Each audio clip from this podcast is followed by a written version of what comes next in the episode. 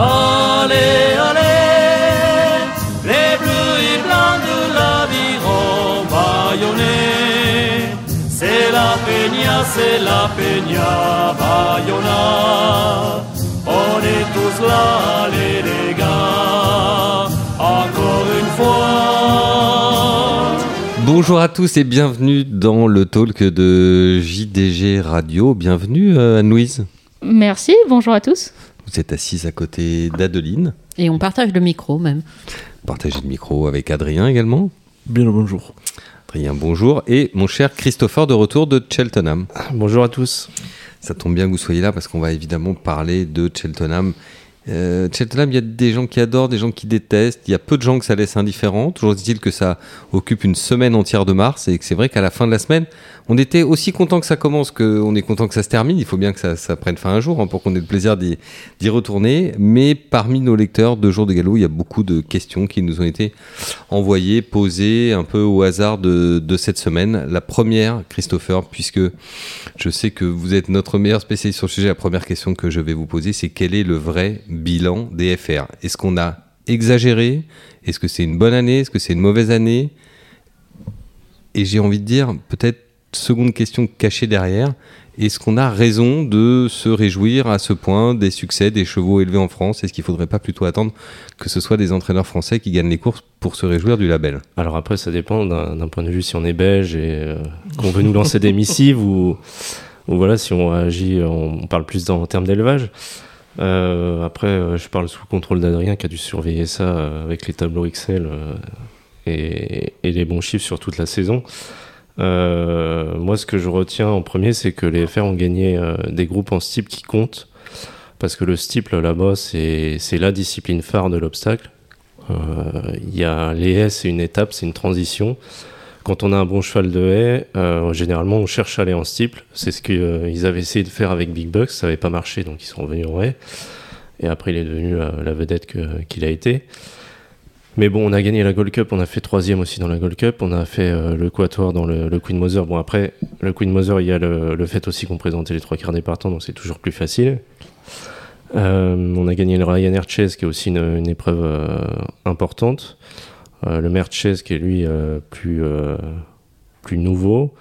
Le Triumph Hurdle, donc on a quand même gagné des épreuves qui sont prestigieuses. Et pour en avoir parlé rapidement, parce que je devais prendre la longue route qui mène au retour en France vendredi soir avec des journalistes anglais, eux, ils sont vraiment restés sur ces succès-là parce que c'est des épreuves qui sont vraiment plus prestigieuses. Les S, les S, bien pour le champion hurdle, duquel on a fini deuxième euh, avec Épatante. Et euh, euh, le jockey d'Épatante disait qu'il aurait bien aimé voir sa jument ne pas faire une faute sur la dernière clé parce qu'il pensait qu'il pouvait peut-être essayer de faire galoper. euh, Deuxième de la championne Honeysuckle. Voilà, donc c'est Honeysuckle, c'est. C'est pas une honte d'être Euh, battu par Honeysuckle. on a fait quand même euh, donc 8 victoires et euh, 20 places de deuxième ou troisième. Donc euh, je dirais que c'est sûr que je pense qu'on pourra pas réatteindre le bilan que les bilans très forts qu'on a pu euh, faire. Je crois que c'était Adrien euh, post, euh, enfin pré-Covid, euh, pour la simple et bonne raison que Paul Nichols maintenant vise entry pour être sûr de s'assurer du titre de champion trainer. Donc quand on a un entraîneur comme ça qui a bah, les trois quarts de son effectif qui, qui sont des FR, FR, oui. et qui dit bah, je vise entry, Mm. bah, forcément on perd de la, Mm. on perd de la qualité, on perd des chevaux qui ont des bonnes chances dans les autres courses et donc des gagnants à Cheltenham. Mm. Donc euh, Adrien, en fait, c'est de la faute de Paul Nichols si les FR réussissent moins bien à Cheltenham. Je, je pense qu'il y a, il y a deux manières de voir la chose. Il y a le, le chiffre qu'on a sorti nous, qui est le, le chiffre sur les groupes, et où là, les FR ont un peu sous-performé par rapport aux années précédentes et aussi à leur représentation. C'est-à-dire que si on considère qu'ils ont qu'ils étaient un tiers des partants, ils ont fait un peu moins, à quelques pourcents près, d'un tiers des d'un tiers des victoires de groupe. Après, si vous prenez compte de toutes les épreuves, y compris les épreuves de gentleman et tout ça, comme l'ont fait le Racing Post, Là, le résultat est meilleur. ah ben, en fait, ils sont un peu, petit peu plus euh, performants que leur taux de présence au départ de, de ces épreuves. Moi, je pense que ce qui s'est passé, c'est que nos concurrents ont progressé. Euh, les Anglais, ils ont peu de naissance, mais on voit que c'est mieux. Enfin, probablement du moins sur cet échantillon-là. Que les chevaux anglais qui ont été bons, c'est pas plusieurs sont il y a une ironie dans ça, mais c'est des chevaux qui ont été élevés en Angleterre, vendus en Irlande, formés dans les point-to-point et revendus en Angleterre, ou, certains qui couraient, euh, qui couraient sous couleur irlandaise. Je pense que les Anglais, ils ont un vrai problème de formation là, de, de, de, leurs chevaux et ils n'ont pas trop envie de leur programme. Mais que dans le même temps, on voit que le système de formation des point-to-point de 4 en Irlande est super performant. Vous voulez dire que grâce au point-to-point irlandais, ils compensent ce problème de travailler les chevaux jeunes qu'ils avaient historiquement et maintenant c'est moins vrai. Les Anglais ou les Irlandais? Les Irlandais. Donc euh, maintenant, peut-être Ben, que les Français sont moins avantagés euh, Voilà, en fait, par un dressage précoce. En fait, ce qui s'est passé, c'est qu'il y a eu euh, les, les éditions pré-Covid où c'était, il y avait un taux de réussite d'une différence énorme, de 10 à 15%. Enfin, c'était statistiquement genre, assez dingue. Et ce qui s'est passé, c'est que dans la foulée, n'importe quelle euh, bête qui rentrait dans un ring en Irlande avec marqué FR sur une des fesses faisait une valeur euh, assez dingue. Je veux dire, il y avait une survaleur sur le marché de l'obstacle dans les ventes là-bas, dans, euh, au niveau des folles, des stores et tout ça, qui était assez dingue. Et même les Irlandais à qui vous parlez, qui sont, présents sur le marché là-bas, à, à niveau d'animaux équivalents, voilà, il y avait, y avait, une survaleur. Alors, je, me doute bien que maintenant qu'on est revenu à des taux de réussite plus normaux, euh, les gens vont continuer à venir acheter des chevaux en France, ça c'est c'est pas le problème. Mais c'est que, est-ce qu'il va y avoir un même appétit, une même voracité pour, pour le, le label FR je sais pas, je le souhaite, hein. mais c'est juste que grosso modo, là, pendant quelques temps, tout ce qui était grand avec du modèle et qui avait du FR se vendait à des prix euh, dingues. Oui, Adeline. Ouais, on voit aussi dans les ventes importantes comme la Derby Cell qu'il y a de plus en plus de chevaux euh, issus de mères françaises euh, euh, qui ont été achetés il y a quelques années et qui n'ont pas le label FR mais qui proviennent de nos de nos souches hein, qui ont été élevées euh, en Angleterre ou en Irlande, enfin plus, Je- plus je- spécialement en Irlande. Donc, euh. Je, je suis tout à fait d'accord. Après, le truc, c'est que je trouve que la notion de souche, elle a une limite dans le sens où euh, il y a plein de souches d'obstacles des souches de plats qui sont devenues des souches de d'obstacles et des souches de inversement. Quoi. Je veux dire, là, on voit la famille de à plus tard, euh, c'est une famille de chevaux de plat qui fait des fois des chevaux d'obstacles, puis c'est des chevaux de plat. Et puis, est-ce qu'une jument qui est là depuis 20 ans, c'est une souche française ou c'est une souche irlandaise ou anglaise? Il y a, y a des souches qui sont en France depuis longtemps, mais c'est un peu c'est un peu, je trouve, les- euh, difficile de. Anne-Louise Après, sur la progression des chevaux euh, élevés en Angleterre, c'est un peu le paradoxe, c'est qu'il y a eu beaucoup de critiques sur le fait que Cheltenham et euh, le reste du programme anglais aient beaucoup développé des mares chase, des mares hurdle, qui euh, enfin, limitent un peu la concurrence dans les courses mixtes, mais c'est certainement aussi euh, positif puisqu'on voit le résultat aujourd'hui de ces euh, chevaux, euh, enfin de ces juments anglaises qui courent et qui du coup rapportent une force à l'élevage local. Enfin, c'est ce que la France a fait aussi un peu en développant son programme pour femelles. Oui, euh, on n'a pas de 4 ans et groupe 5 ans. On Il n'a pas de groupe. hein. Pas pour le moment. Mais d'ailleurs, on voit bien avec euh, Const- Constitution Hill, qui est le meilleur cheval anglais, euh, enfin élevé en Angleterre du festival. Ce qui est assez marrant, c'est que c'est un, Blue Brésil, donc c'est un cheval qui a été fabriqué en France. Le, enfin, le père qui a débuté en France, qui a été acheté sur, euh, sur, production en France, qui a fait la montre quelques années en Angleterre, à Yorkton, avant d'être revendu en Irlande, où maintenant il est private parce qu'il est Full. totalement complet. Et la mère est une jument qui était une bonne jument de point-to-point de mémoire, enfin qui, a, qui, avait, qui avait couru. Et le, le, le, le truc, ce qui est assez, assez dingue, en fait, c'est que s'il y a un truc où lequel on a, on a brillé, et je trouve qu'on est plus fort que nos, que, que nos concurrents, c'est la capacité à lancer des étalons, parce qu'avec les boucles de 300 juments euh, euh, pour des débutants comme il y a en Irlande, si c'est un cheval qui produit bien, ben, c'est banco, et là c'est effet positif sur toute la population. Mais le problème, c'est que quand vous débutez avec des chevaux avec autant de juments, ils annihilent les chances de tout un tas d'autres étalons qui sortiraient pas. Euh, Docteur Zeno serait pas sorti en Irlande, Polyglotte non plus, Saint-Décen non plus, Voix du Nord non plus, et, et probablement pas Blue, Blue, Brésil non plus, maintenant alors qu'il il est, il est fou là, en Irlande. Et ça, c'est peu... maintenant, ça va être son tour de d'empêcher les autres de sortir. Ben, je sais pas, parce que euh, je sais pas s'il est- s'il a la capacité physique à saillir 300 juments, mais, mais en tout cas, c'est au moins un avantage qu'il faut reconnaître dans notre système. Alors, Adrien, vous nous avez fait à tous un petit peu peur en disant que les FR maintenant devaient faire très attention et que le label FR peut-être allait perdre de sa superbe, que donc il serait plus difficile de faire du commerce avec les Anglais et les Irlandais. Alors, je vais faire un petit tour de table très rapide sur ce sujet. Christopher, inquiet ou pas inquiet? Pas inquiet du tout, mais de toute façon, il faut aussi euh, garder des chevaux euh, pour chez nous parce qu'on en a bien besoin et il faut aussi essayer de recruter des gens de là-bas ici. Adrien, en vrai, inquiet ou pas inquiet? Non, je, je suis pas inquiet. C'est plus en termes de profondeur. Vous voyez ce que je veux dire? Les très bons chevaux, les très bons pédigrés, qui soient en Irlande, en Angleterre ou en France, ils ont toujours euh, euh, de- problème à se vendre. La réalité, c'est qu'en fait, quand il y a l'appétit du marché, c'est que les gens se reportent. Euh, Vous, vous savez, le, le sur chou- les seconds couteaux et donc Voilà. c'est la possibilité de vendre des chevaux qui peut-être se seraient vendus moins facilement. Exactement. Anne-Louise, inquiète ou pas inquiète pour les FR Pas inquiète. Vous avez l'air indifférente plutôt que pas inquiète. Bah, disons que c'était plutôt par rapport à la deuxième partie de la question. Pour moi, français, c'est l'entraînement. Enfin, c'est plutôt euh, donc. euh, Alors on va, on va y venir. On va y bah, venir. je veux pas me fâcher avec tous les éleveurs d'obstacles, Mm. mais c'est très bien. On, on va, on va y venir. Inquiète ou pas inquiète, Adeline? Non, pas inquiète. Pas inquiète. Ok. Donc normalement, vous êtes en majorité autour de cette table à ne pas être trop inquiet. Alors, si, si inquiétude il doit y avoir, c'est peut-être qu'il faut être- partir à la recherche de quelques solutions. Alors, quand on a préparé cette émission avec Christopher, on, réfléchissait effectivement aux choses qui pourraient mettre en avant le label FR, qui pourraient relancer cette appétence, comme disait Adrien, euh, pour le FR. Et une des solutions qui semble toutes trouvées, Christopher, c'est que nos entraîneurs, donc cette fois-ci on va bien parler de chevaux entraînés en France, aillent courir plus souvent à Cheltenham, ce qui pourrait être une publicité formidable s'ils arrivent à gagner des courses lors de ce championnat du monde. Il y a deux problèmes qui se posent. C'est d'abord que l'entraîneur le veuille bien, euh, parce qu'il peut entrer en concurrence avec des gens euh, qui auraient pu être des potentiels clients pour acheter le cheval.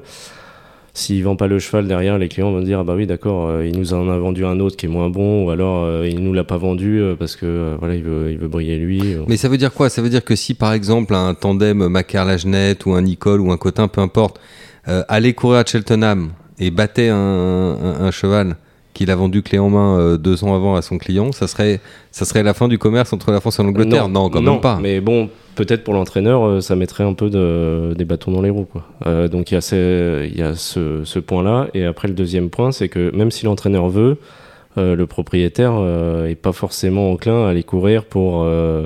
S'il prend une, même une troisième place à euh, 20 000 livres, alors qu'il peut gagner une course à, à 30 000 euros. euh, D'accord, mais Anne-Louise, vous qui y êtes allé, le plaisir quand même de Cheltenham, de courir à Cheltenham, de gagner à Cheltenham, ça, euh, ça a pas de prix. Ça n'a pas pris au niveau de l'ambiance, mais après, c'est. euh, c'est un, enfin, c'est un peu, j'ai du mal à exprimer. C'est forcément formidable au niveau de l'ambiance, du plaisir que l'on prend à Cheltenham. Après, est-ce que tous les professionnels, propriétaires, entraîneurs français prennent du plaisir à regarder les courses d'obstacles angl- anglaises Ça, je suis pas sûre. Enfin, les courses de haie, c'est pas notre sport. C'est, on saute très peu. Les courses d'obstacles avec des fences qu'il faut vraiment euh, survoler. Enfin, c'est où ça finit parfois péniblement. Enfin, j'avais le débat avec euh, des confrères euh, Sandy à Saint-Cloud qui euh, aiment pourtant l'obstacle et qui ont dit Cheltenham, on trouve ça pas esthétique en fait. Et donc, on, on aime beaucoup l'ambiance, mais on n'aime pas les courses euh, d'obstacles. Enfin, là-bas. Adrien Je suis tout à fait d'accord avec Anne-Louise, c'est la première chose que je veux dire. Parce que je pense qu'il y a, vra- non, mais il y a vraiment euh, de ça, mais il y a- je pense qu'il y a aussi autre chose. C'est que les gens qui font courir un obstacle en Angleterre et en Irlande sont en grande majorité des gens qui sont là pour le sport totalement. Vu que quand vous achetez un Hongre, euh, un- une, une somme à 5 chiffres, vous savez que c'est totalement perdu. Enfin, même si vous gagnez une très très grande épreuve, mais il n'a pas de valeur résiduelle, il n'a pas de valeur d'élevage. Vous n'allez pas le re- revendre ensuite. Donc c'est vraiment euh, pour, pour le sport. Et je pense que dans les propriétaires français, il y en a quand même énormément et, ils ont totalement le droit, qui sont des professionnels, qui sont là pour, euh, pour en vivre. Et on voit que les, beaucoup, pas toutes, mais beaucoup de grands Kazakhs français sont des gens qui sont là pour élever, fabriquer des, origines, fabri- qui sont là, qui courent aussi pour les allocations, parce que c'est parce que c'est une profession. Là, vous me répondez euh, sur les propriétaires. hein. Je- Au départ, on Non, aurait- mais- Voilà. non, mais du coup, du coup, si vous, si vous courez après les allocations, vous avez moins envie d'aller vous Mais casser est-ce qu'il n'y a, pas des- tête à est-ce qu'il y a pas Cheltenham des arguments pour, pour limiter les entraîneurs? Je me souviens que euh, il y a des chevaux, je pense à Alex de la Redia par exemple, qui était allé courir euh, là-bas Scott, et qui Mais le à souci, c'est Scott qu'il et- avait mis beaucoup de temps. Il a mis six mois à, À s'en à remettre. récupérer. Ouais. Et après, ils l'ont retrouvé que à l'automne, euh, pour le Grand Prix dans d'automne. des courses qui vont beaucoup beaucoup plus vite là-bas que chez nous. Oui, Aline. Mais moi, je suis quasiment certaine que si on demande à Guillaume Macar, l'un de ses plus grands souvenirs, c'est les victoires de Jair Ducochet Mm, mm. euh, Oui, ça, autrement. c'est Enfin, ouais. ça ressort toujours dans ses, dans ses interviews. Donc, Mm. ça veut bien dire que. Que, que Mayel parlait, vous parliez de l'émotion et tout ça, que même lui, un entraîneur, peut, le, peut la ressentir. Et même un- avant lui, François Doumen prenait un, un plaisir certain à aller, à aller battre les Anglais chez eux. quoi. Et, et Jair Ducochet qui aurait pu être vendu en Angleterre. euh, Oui, qui ne n'a l'a- pas, été pas. Et, euh, et puis ça reste, c'est vrai, comme disait Adeline, des bons souvenirs, parce que j'ai le souvenir de l'interview que j'avais fait euh, de, de Guillaume euh, après un grand steeple. Il me racontait qu'en Angleterre, il, était, il s'était fait arrêter à la, à la frontière Mmh. pour passer. Et euh, le douanier lui avait dit Mais vous allez faire quoi et tout? Bah, On va courir. Euh, ah, vous êtes français, vous allez courir qui? Jair Ducochet, euh, bonne chance. Un air de dire Vous ne battrez pas Bestmate. Il l'avait battu et en rentrant, euh, il croise le douanier, euh, il dit euh, respect et tout. Et voilà, c'est des, souvenirs. Il avait été aussi euh, appelé dans la loge de la reine. Enfin voilà, c'est il y a toute une ambiance, il y a des souvenirs et puis euh, là-bas il y a Enfin, il y a une faveur pour les chevaux. Il fallait voir René Suckel quand elle avait fait son tour d'honneur. euh, elle a été vraiment. Oui, applaudie, je- c'est ça. Je pense que tout entraîneur, euh, enfin passionné par son métier, Dieu sait qu'il faut l'être pour être, pour exercer oui. ce métier, euh, va reconnaître que l'ambiance de Cheltenham, la reconnaissance que les que le public a envers les chevaux, euh, bah, fait de ses victoires un moment euh, particulier, et sûrement encore plus fort malheureusement euh, qu'à Auteuil, parce que je suis comme Anouilh, je préfère les courses d'Auteuil euh, sur le d'un point de vue esthétique. Mais... Mais euh, pour autant, on a l'impression qu'en obstacle, on voyage quand même moins volontiers qu'en plat. Est-ce que c'est aussi lié au fait que la compétition est moins internationale? De- Il y a moins de, pays voyages. qui courent Euh, au Japon, il n'y a que le Nakayama Grand Jump, mais bon, enfin, un cheval de, de plat pour y arriver. Jacques Hortet en avait envoyé. François Doumen François était deuxième avec euh, Boca Boca, c'était le meilleur classement français là-bas. Après, en Australie, il n'y a personne qui a été. Euh, aux Il y a l'Italie États-Unis, quand même, et encore. L'Italie, euh, bon, Guillaume Macaire qui va souvent. Oui, voilà. et puis même euh, d'autres entraîneurs, parce que François Nicole y avait été, David Cotin. Euh, les, les États-Unis, Willy Mullins y va souvent aussi, il a des propriétaires américains. Enfin, on a l'impression quand même que depuis que François Doumen euh, a pris sa retraite, on voyage quand même moins. Parce que lui, il a un peu tout fait. Il a fait le Japon, On voyage il a fait seulement en cross. l'Angleterre, il a fait l'Irlande, il a fait. Peut-être euh, grâce Seulement à l'effet. Crystal Cup, mais euh, on voyage que, euh, que en cross parce qu'au final, les dernières courses qu'on a gagnées à Cheltenham, c'était Emmanuel Clayeux, David Cotin euh, en cross. Quoi. Donc, mais après, il faut avoir les chevaux pour les autres courses parce que les clés, on l'a vu avec Vauban, c'est un cheval qui, qui est gagnant de listed en plat, qui vaut groupe. Euh, Willy Mullins a parlé des grosses courses en plat sur longue distance. Oui, il disait qu'il serait capable de Faut- courir la Gold Cup d'Ascot. Des chevaux de haut niveau, quoi. Faut un, un Ononito, par exemple, ou des, des chevaux comme ça, mais ça, c'est des modèles qui, qui, Ça, qui existent plus. Sans la jouer à la match up une personne que je qui est pas trop dans mon cœur, mais je trouve Ouais, que le niveau là-bas est juste dingue quoi. Le niveau de la compétition est juste euh, c'est c'est le niveau le niveau des chevaux et la profondeur des lots, c'est impressionnant quoi. Pas forcément dans toutes les catégories quand même, mais après on en revient toujours à la même difficulté, c'est que Cheltenham, bah, il faut le préparer, il faut euh, former un cheval à, à l'hippodrome euh, qui monte, qui descend, qui fait les montagnes russes. On n'a pas en France. Il faut aller affronter des Anglais, des Irlandais qui, à 100%, euh, qui sont à 100% en mars. Nous, on les prépare où et quand? Enfin, à part euh, Pau, mais je vois pas comment on peut préparer vraiment Cheltenham à Pau, c'est délicat, c'est pas les mêmes profils. l'avait fait, euh, elle était deuxième, mais bon, c'est rare. Et après, je crois que Jean-Paul Gallorini avait couru à Fontainebleau pour préparer Carriot sur main, mais elle était tombée au premier fence dans le Queen Mother. Donc, euh, Donc voilà, c'est la question euh, du programme. Donc euh, c'est vrai que pour les Anglais et les Irlandais peuvent venir à Auteuil pour nos belles courses qui sont en fin de fin de saison pour eux, mais c'est jouable. S'ils font l'impasse sur Aintree ou ou voire même Cheltenham, ils peuvent rediriger sur Auteuil. William Mullins y arrive très bien. Mais nous, ça arrive vraiment à un moment où nos chevaux sont pas prêts. Donc euh, comment on fait en plein hiver pour euh, bah, je pense qu'il faut y aller et courir une course Voilà, au, mais- au Trials Day, mais après, faut Mais on se sait dire que c'est délicat, qu'il n'y a pas d'allocation, que euh, enfin Bah, c'est voilà, voilà, c'est c'est ça. Et après, il faut se dire que le cheval, il va peut-être mettre euh, plusieurs mois et puis on fait une croix sur le printemps à Auteuil. quoi. Euh, c'est là que, c'est, que vous avez raison dans, quand vous parlez des propriétaires qui sont, enfin, qui doivent euh, vouloir jouer le jeu, quoi, parce que le, enfin, l'entraîneur a beau avoir envie d'aller là-bas, si c'est pour faire une croix sur les allocations euh, françaises, c'est bien le propriétaire qui, qui fait, sa- qui prend cette option-là. Simplement, l'impression l'impression qu'on qu'on a, c'est qu'en plat, euh, des propriétaires qui ne sont pas tous des propriétaires euh, richissimes sont plus volontiers enclins à aller courir, par exemple, à Ascot, euh, en, alterna- en alternative de Chantilly, je sais pas, de, de Non, mais- courir. Je, je pense que si à Scott, si vous allez en Angleterre, vous avez un, anti- un mâle et qui gagne une course là-bas, pour son profil d'étalon ou une jument, c'est quand même. euh, C'est banco. ouais. Il y a ça aussi à tenir. en- Si vous courez en hongre et même à la limite une jument, un obstacle, ça va pas non plus décupler sa valeur ou celle de ses produits. On voit, on en voit le- le- les, les limites des, des prix des juments d'obstacle euh, dans les ventes publiques. Enfin, c'est c'est des bons prix, mais je veux dire, je. Et puis, enfin, et les différences sont quand même moindres entre le plat et l'obstacle. Enfin, c'est peut-être le rythme est différent. En Angleterre, on dit que ça va plus vite que les courses françaises, en effet. Mais vraiment, en obstacle, c'est il faut retravailler un cheval pour aller à Cheltenham. Ce que vous voulez dire, c'est qu'en plat, les courses françaises et les courses anglaises sont relativement proches, ce qui n'est pas forcément le cas en obstacle. Oui, c'est très différent. Ouais, mais je pense que dans le- J'étais pas claire. J'ai reformulé simplement pour être sûr que tout le monde avait suivi. Je pense que dans l'avenir, on va arriver à des rythmes qui vont être euh, pas aussi rapides, mais euh, quand on voit les courses d'hier à Auteuil, euh, ça, ça déboule vraiment. Quoi. Le, le terrain, il est- on a quasiment plus de terrain lourd. Euh, ça, enfin, je veux dire, ça n'existe plus. Quand on a un terrain à 4-6, c'est- ça relève de la grosse exception. Et quand on voit les rythmes qui sont, qui sont faits, euh, je pense qu'on va pas tarder à être euh, à peu près sur des mêmes bases et euh, il y aura je dirais pas qu'il y aura pas d'excuses parce que Cheltenham c'est un profil différent, on va très vite. Mais par exemple, on peut très bien imaginer aller viser le tout nouveau programme de réservé aux 3 ans qui va être fait à partir de l'automne prochain en Angleterre et de viser le groupe 1 qui se courage Chepso. Alors bien sûr, il n'y a pas les mêmes allocations, mais c'est un groupe 1 où bah, Jair Ducochet a fini deuxième. Euh, Bilboa, je crois que c'était Bilboa qui l'avait gagné. Non, Jair l'avait gagné et Bilboa était deuxième. Enfin voilà, c'est des, des, courses qui sont tout à fait prenables. D'ailleurs, la plupart des euh, GP McManus achètent des chevaux français euh, clés en main deux, trois mois avant la course et ils finissent souvent sur le podium. Donc ça, c'est le genre d'épreuves qui sont mm. tout à fait prenables pour, pour un 3 ans, mettons, qui n'aurait pas le niveau du, du CRS et qui, qui, pourrait tout à fait profiter de son expérience à Chepstow. Il y a quand même une chose aussi qu'il faut dire, c'est que au-delà des allocations, l'obstacle français euh, vit sur une base beaucoup plus petite que, le total de l'obstacle anglo-irlandais. Je veux dire, on est, la taille de leur population, le nombre de chevaux et le nombre de propriétaires, le nombre d'entraîneurs est beaucoup plus élevé là-bas. Et, c'est quand même euh, pas simple d'affronter un, un, adversaire euh, beaucoup plus gros que vous. Quoi. Hmm. C'est exact. Alors, euh, après cette euh, longue séquence euh, dédiée à Cheltenham, ça, ça le méritait, n'est-ce pas, Christopher? C'est quand même la plus belle semaine de l'année en obstacle.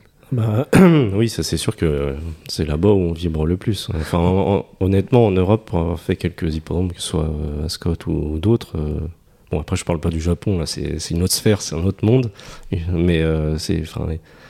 Quand on voit frissons, quoi, le respect pour le cheval et pour les Quand on voit 60, 70 000 personnes, 75 même, 75 en pleine semaine euh, du mois de mars, à une heure et demie de voiture de Londres. Euh, 14 euros le 14 livres le gin tonic. 14 livres le gin tonic, non mais c'est quand même assez hallucinant. 7 livres la Guinness, ça. Parce que nous, je vous rappelle que notre hippodrome d'obstacle est, le seul hippodrome français accessible euh, par le métro. Hein. Vous n'avez même pas besoin de prendre un bus pour traverser le bois de Boulogne. Oui, là c'est à 2 heures euh, à Londres, à l'ouest, euh, en oui, des routes heures. souvent je disais une heure et demie, plutôt 2 heures. Voilà, 2 heures. Et malgré tout, il y a 75 000 personnes. C'est nous, si on organisait une grande semaine de l'obstacle du mardi au vendredi, on aurait combien de personnes sur les pommes d'Auteuil à votre avis? Ah bah en semaine, euh, ça serait compliqué d'atteindre 500, euh, un chiffre, euh, hmm. quatre nombres.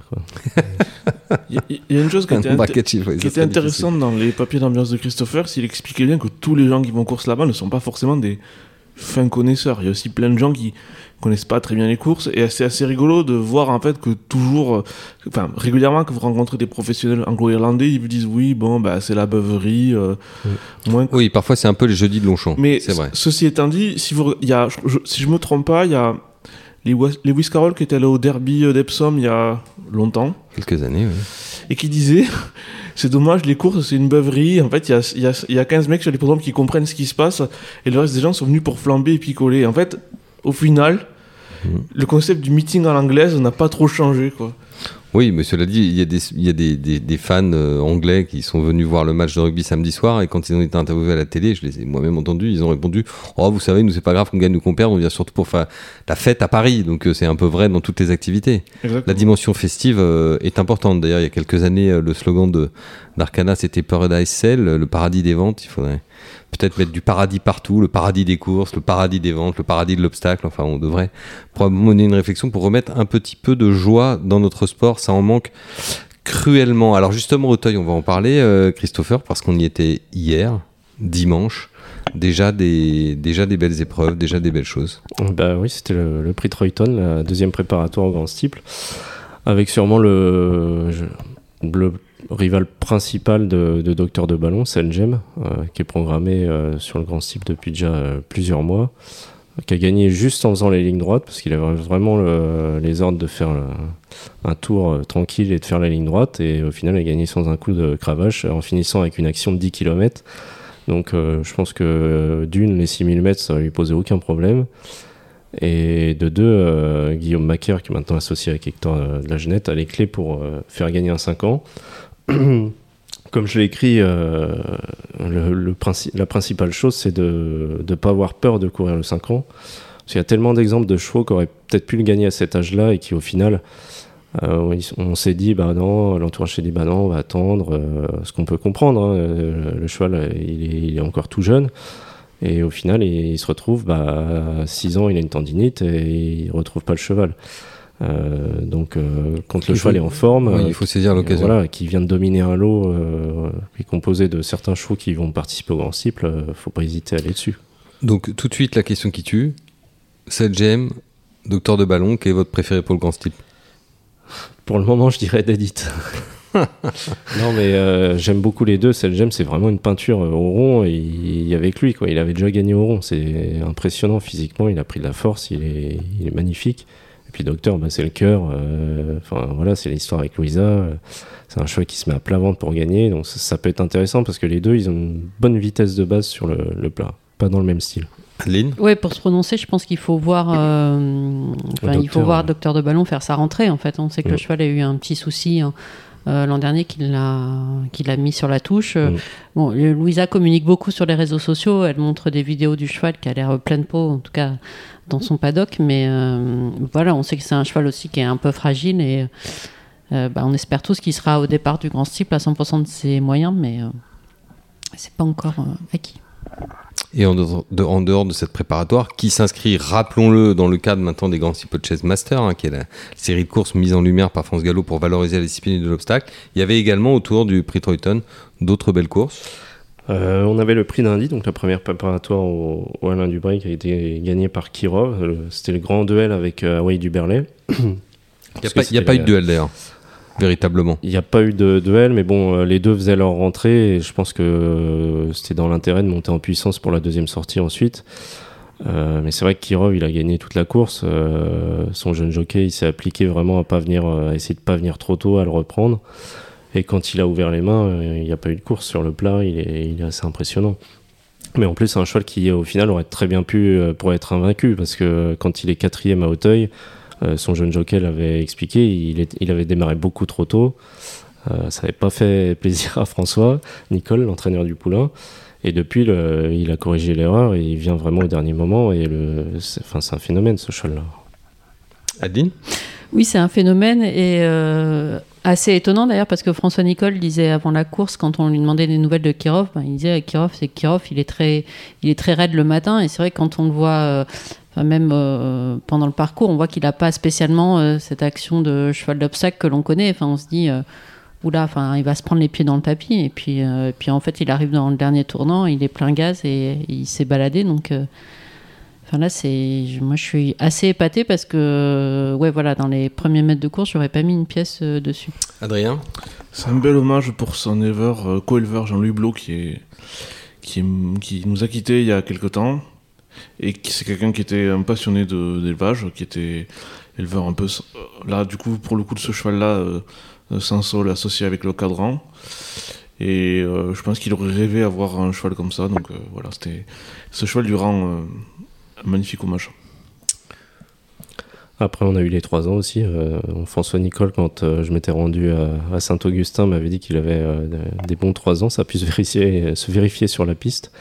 Euh, parce qu'aussi bien le mâle que, la pouliche ont gagné vraiment euh, les cerfs-volants. Le mâle pour euh, la casaque de Laurent Dassault et Jazzy Senam, la, sœur de Buddy Banks, pour la casaque des traits. ont gagné vraiment facilement. Et à chaque fois avec la montre de Gwen Richard qui, me rappelle un peu Philippe Chevalier parce qu'il est vraiment patient et il, cravache très peu. Ça s'est vu dans les trois cas. Et il Donc, semble euh, avoir une très bonne main. J'ai l'impression ouais. qu'il fait merveille avec les chevaux un peu brillants. Qui... Ouais, avec Kirov, Kirov. euh, il, il a vu qu'en laissant un peu avancer le cheval, il a fait une faute sur la deuxième mètre de la ligne en face. Tout de suite, il a repris le cheval pour pas euh, pour éviter d'en refaire une autre.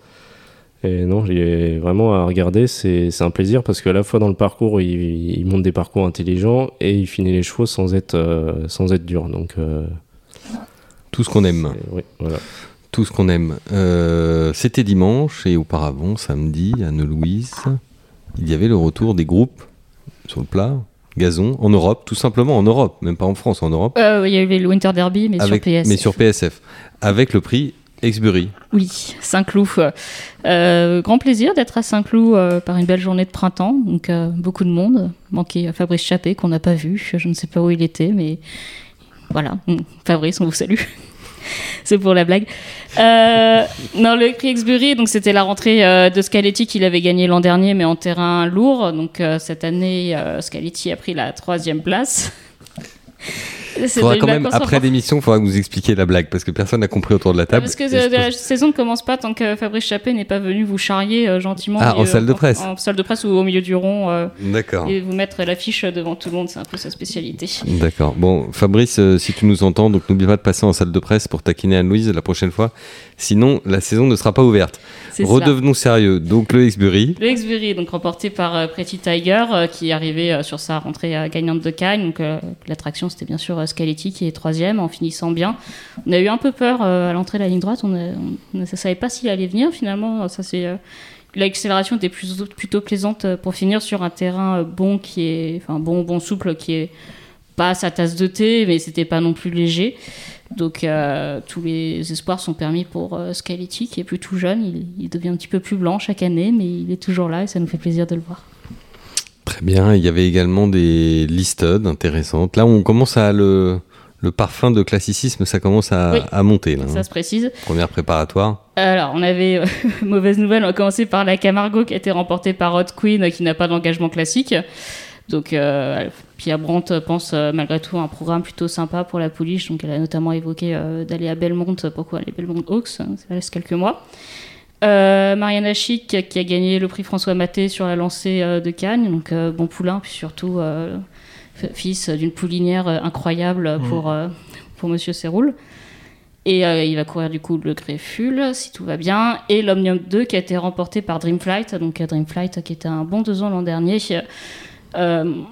On l'a revu au rond, il n'a pas beaucoup grandi. Euh, par- ou alors celui qui était derrière lui était vraiment très grand, je sais pas. Mais c'est un poulain pas très grand, mais euh, très bien fait, avec des, des beaux points de force. Et euh, il a été monté euh, aux petits oignons par Olivier Pellier, euh, qui a juste fait ce qu'il avait à faire pour venir remporter 2. Olivier Payet, 20 ans. Ouais. Adrien, le son de l'élevage pour ses premiers succès, on parlait de la mère de Mariana Chic. Ouais. Il y a des belles histoires là. Ah bah ouais, c'est une super, c'est une super jument et j'avoue, je dois avouer que la, la, la Kazakh et l'élevage se roulent font des sont dans la forme d'une vie. Enfin, c'est incroyable le- le- la réussite qu'ils ont depuis quelques saisons, mais souvent euh, ça, ça marche quand les planètes s'alignent. Et là, c'est pas d'élevage, mais c'est c'est aussi quand même euh, Jérôme Régnier qui fait du très bon travail. Enfin, il a encore des stats assez dingues en début d'année. Et c'est un peu la blague, euh, genre comme faisait euh, un de ses clients. Euh, Je lui disais, bah, bientôt, si ça continue, euh, on va, Régnier, on va l'appeler euh, le, le Fabre de Calas, quoi. Et Monsieur Seroul, euh, la Gacam du Sud.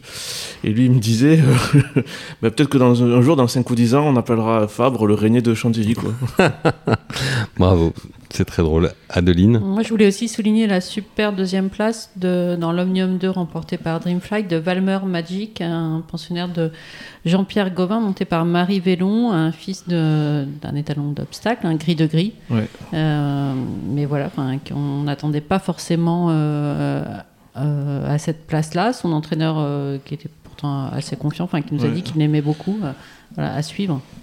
Non, mais c'est chouette. euh, Jean-Pierre Gauvin, il sort des chevaux du chapeau comme ça régulièrement, euh, qui n'ont pas des grands pédigrés. Je trouve ça très très beau. Et, surtout, bravo aux gens qui lui font confiance à son talent d'homme de cheval pour donner la, chance à, des chevaux comme ça. Et c'est magnifique. hein.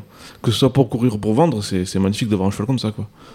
Euh, Parfum classique, c'est aussi cette semaine, on se projette un peu sur le futur. On a Wellwall qui rentre demain, ou Vielval, ce, ce, Wellval, Wellwall, comment vous préférez, qui rentre demain à Chantilly. Euh, Zelda, jeudi à Saint-Cloud. Euh, samedi à Toulouse, on a le prix Torrestrella avec euh, Bats et Making Movies qui sont euh, engagés. Et euh, là, c'est la semaine prochaine, on a Sheikha qui est engagé à, à Saint-Cloud. Donc euh, on est vraiment euh, en plein dans la saison. on est gâté, il fait beau, ça fait plaisir. les belles échéances arrivent dans toutes, les, dans toutes les disciplines. Adrien, le mot de la fin est pour vous? Non, mais c'est vrai que le prix Exbury, c'était quand même le- une belle victoire pour euh, le chevautel de la hoquerie de la famille Rapp. Et c'est un élevage qui n'a pas beaucoup de juments, mais qui a un taux de réussite euh, très élevé. Si vous regardez l'an dernier en France, les gens qui ont plus de 10 partants, ils font partie de ceux qui ont un taux de victoire par partant les plus élevés. Et c'est un croisement assez audacieux, vu qu'il y a un inbreeding sur Monsoon, ce qui est pas ultra courant. Et je trouve que c'est un super hara qui sort beaucoup de bons chevaux, beaucoup de black tie proportionnellement à leur naissance. Il faut souligner leur réussite. Oui, et on salue à cette occasion le directeur du Hara, Hugo Namur, qui, contrairement à ce que son nom indique, n'est pas belge, puisqu'on avait commencé l'émission avec les Belges. Hugo Namur n'est pas belge, il est originaire du sud de la France. Hugo, on vous salue euh, si vous écoutez le talk de JDG Radio. Merci à tous euh, d'avoir euh, participé à cette émission. Merci à vous de l'avoir écouté. On vous donne rendez-vous lundi prochain pour un nouvel épisode du talk de JDG Radio. Bayonne, il est une peña, la peña Bayona.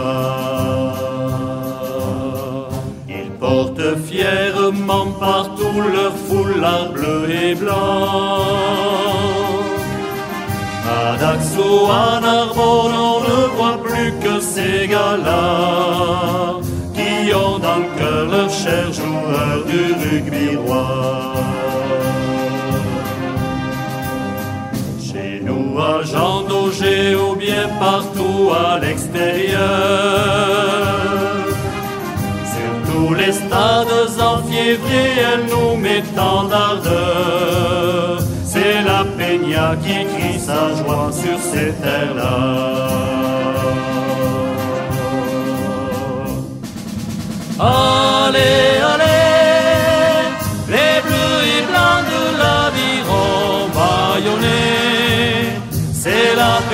c'est la peña Bayona. On est tous là, les gars, encore une fois. Allez, allez, les bleus et blancs de l'aviron baïonnés. Jouer au puis écarté, c'est laissé. On applaudit à vos exploits,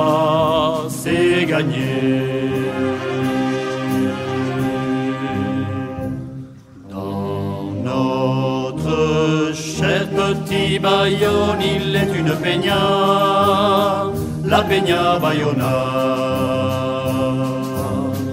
Ils portent fièrement partout leur foulard bleu et blanc. À Daxo, à Narbonne, on ne voit plus que ces gars-là qui ont dans le cœur leur cher joueur du rugby roi. Partout nos joueurs brillent souvent, la victoire est au bout. Élu de bleu et blanc, sa vie et la fête est partout. C'est la peña qui crie sa joie sur ces terres-là.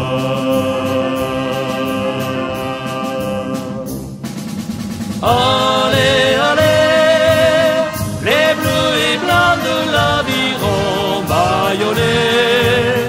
C'est la peña, c'est la peña Bayona.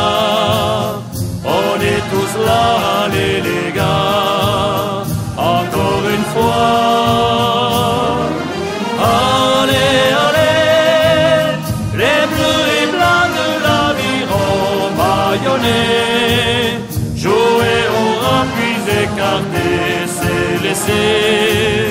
On applaudit à vos exploits et c'est gagné.